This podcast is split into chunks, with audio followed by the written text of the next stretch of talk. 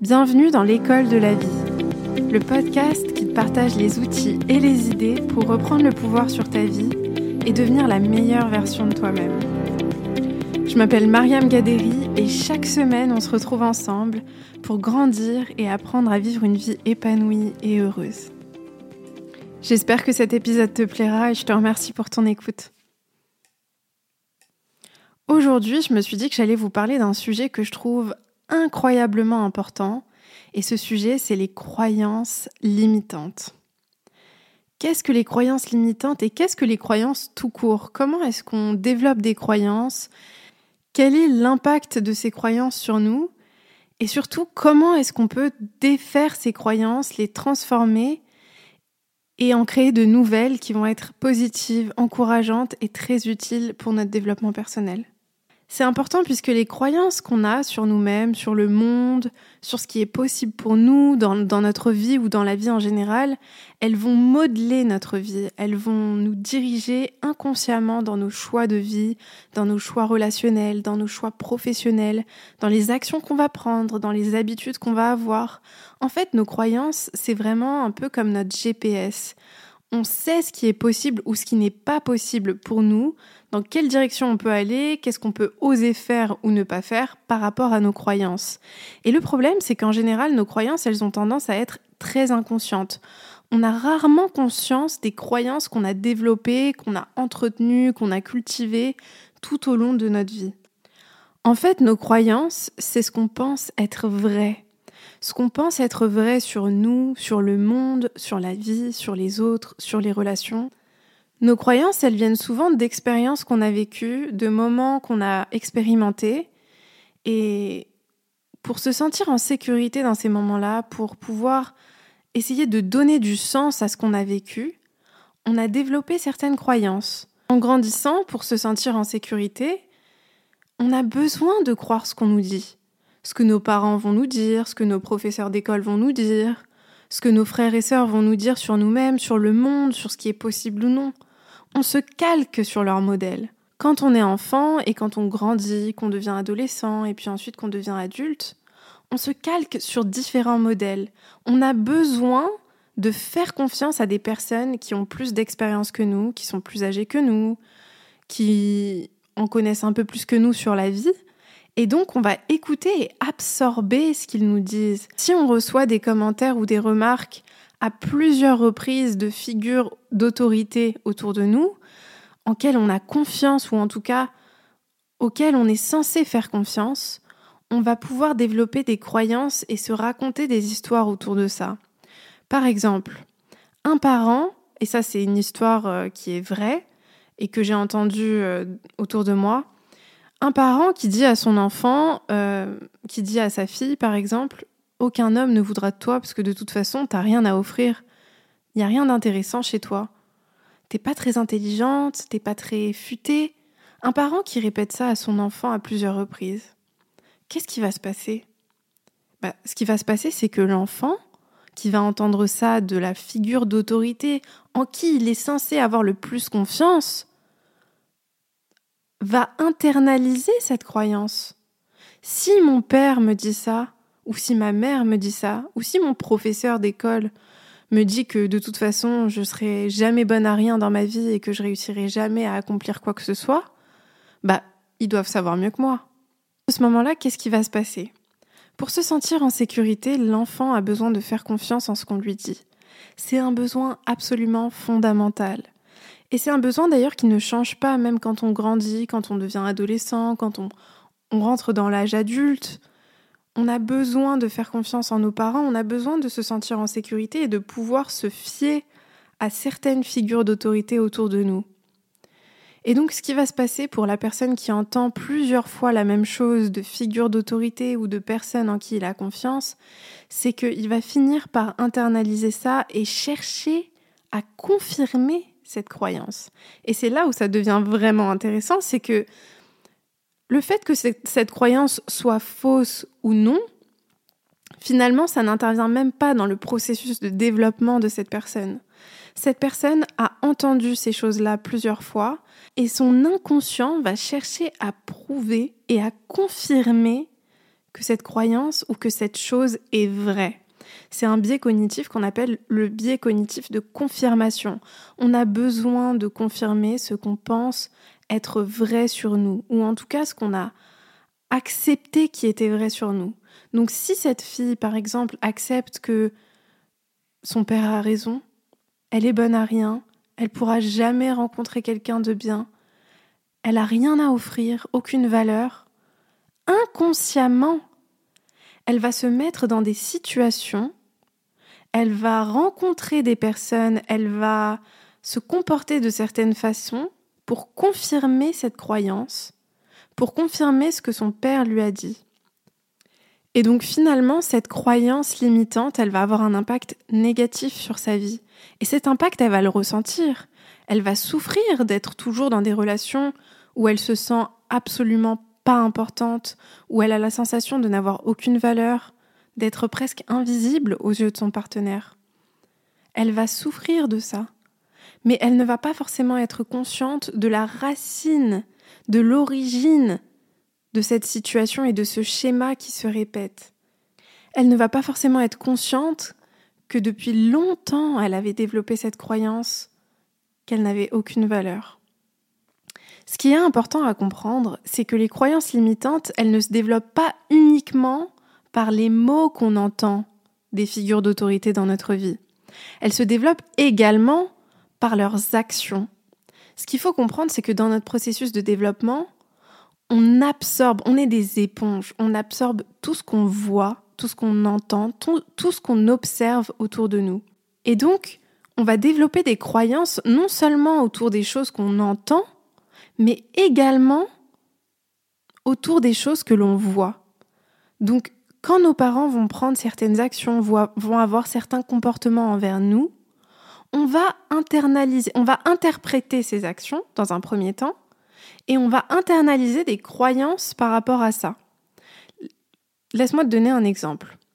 Disons que ton père, en grandissant, n'ait pas vraiment fait attention à toi, ne t'ait pas donné l'attention dont tu avais besoin, n'ait pas été très disponible pour toi et pour te pour t'éduquer, pour t'apporter de l'amour, de l'affection, pour t'aider et pour te soutenir au quotidien. Ce qui va se passer à ce moment-là, c'est que toi, tu vas observer les actions de ton père, tu vas observer les comportements de ton père, et tu vas les interpréter, par exemple, tu peux les interpréter en te disant, bah, je dois pas être très importante pour que mon père ne fasse pas attention à moi.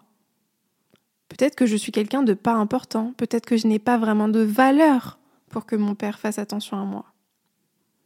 Et donc, cette interprétation, elle va se développer en croyance. La croyance que tu vas développer, c'est je ne mérite pas l'attention des autres. Je ne suis pas digne de l'attention des autres. Je n'ai rien à offrir, je n'ai pas de valeur à donner à qui que ce soit. Et donc, ce qui va se passer et ce qui va peut-être se développer derrière comme schéma, c'est que peut-être que la moindre attention qu'on va te donner, tu vas voir ça comme un cadeau béni et quelque chose que tu ne mérites pas vraiment au fond et dont tu n'es pas vraiment digne. Et donc, à chaque fois qu'on va te donner un peu d'attention, tu vas le voir comme un immense privilège que tu dois prouver, dont tu dois prouver le mérite. Cet exemple que je donne, c'est un exemple comme un autre. Ce qui est important, c'est de prendre cet exemple et de se demander quelles sont les croyances que moi j'ai développées? Comment est-ce que quel modèle j'ai reçu moi en grandissant? Qu'est-ce que j'ai appris sur moi-même? À travers le comportement de mes parents, à travers ce qu'ils m'ont dit ou à travers le comportement des autres autour de moi ou de n'importe quelle autre figure d'autorité autour de moi. Maintenant, au-delà des croyances limitantes et de la façon dont elles sont formées, ce qu'il faut comprendre, c'est qu'à partir du moment où on internalise une croyance, on va chercher à la confirmer.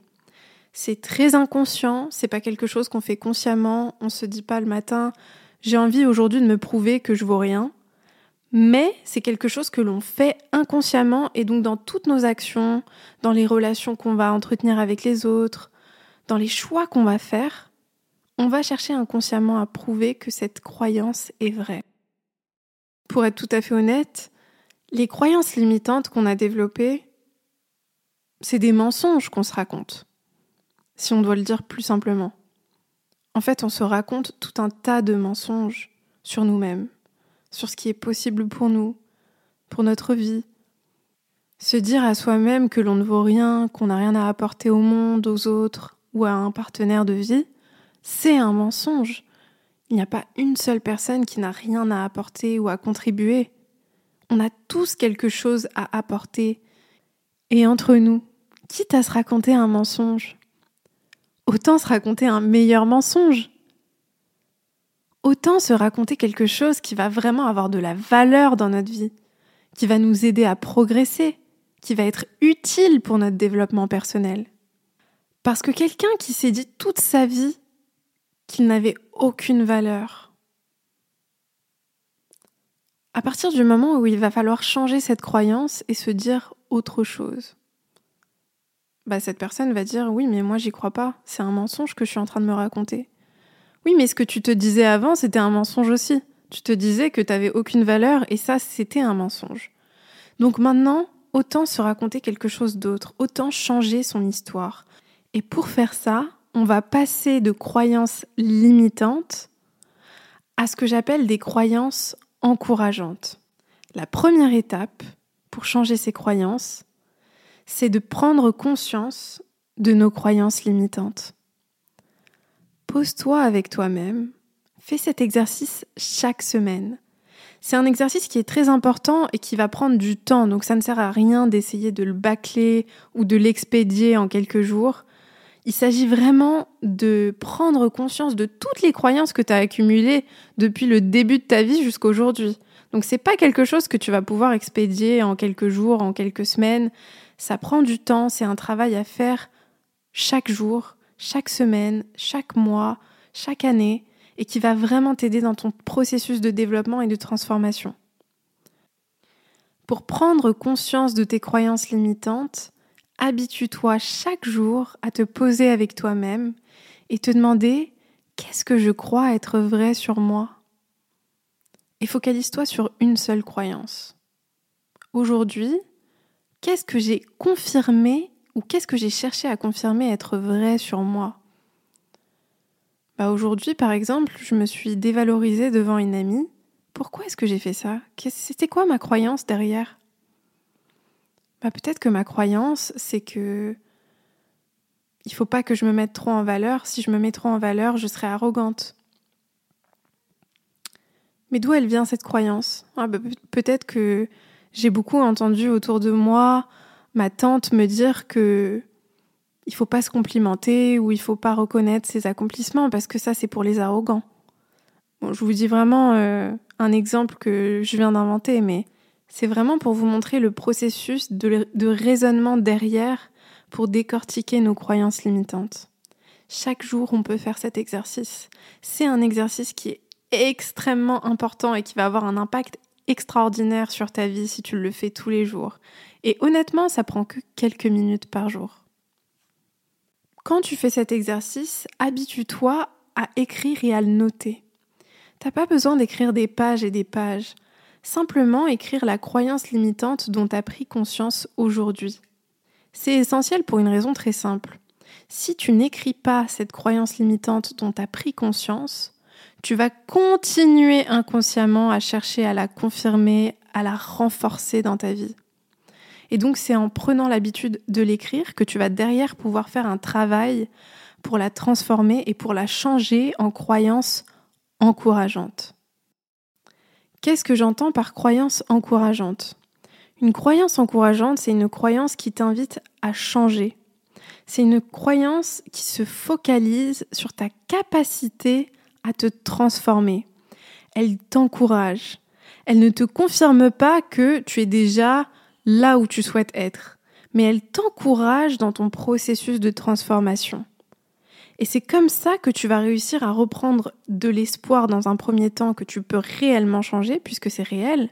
On est tous capables de changer et on est tous capables de transformer nos croyances, que ce soit à l'intérieur de nous-mêmes de façon mentale, mais également dans les actions qu'on va prendre et dans notre vie quotidienne.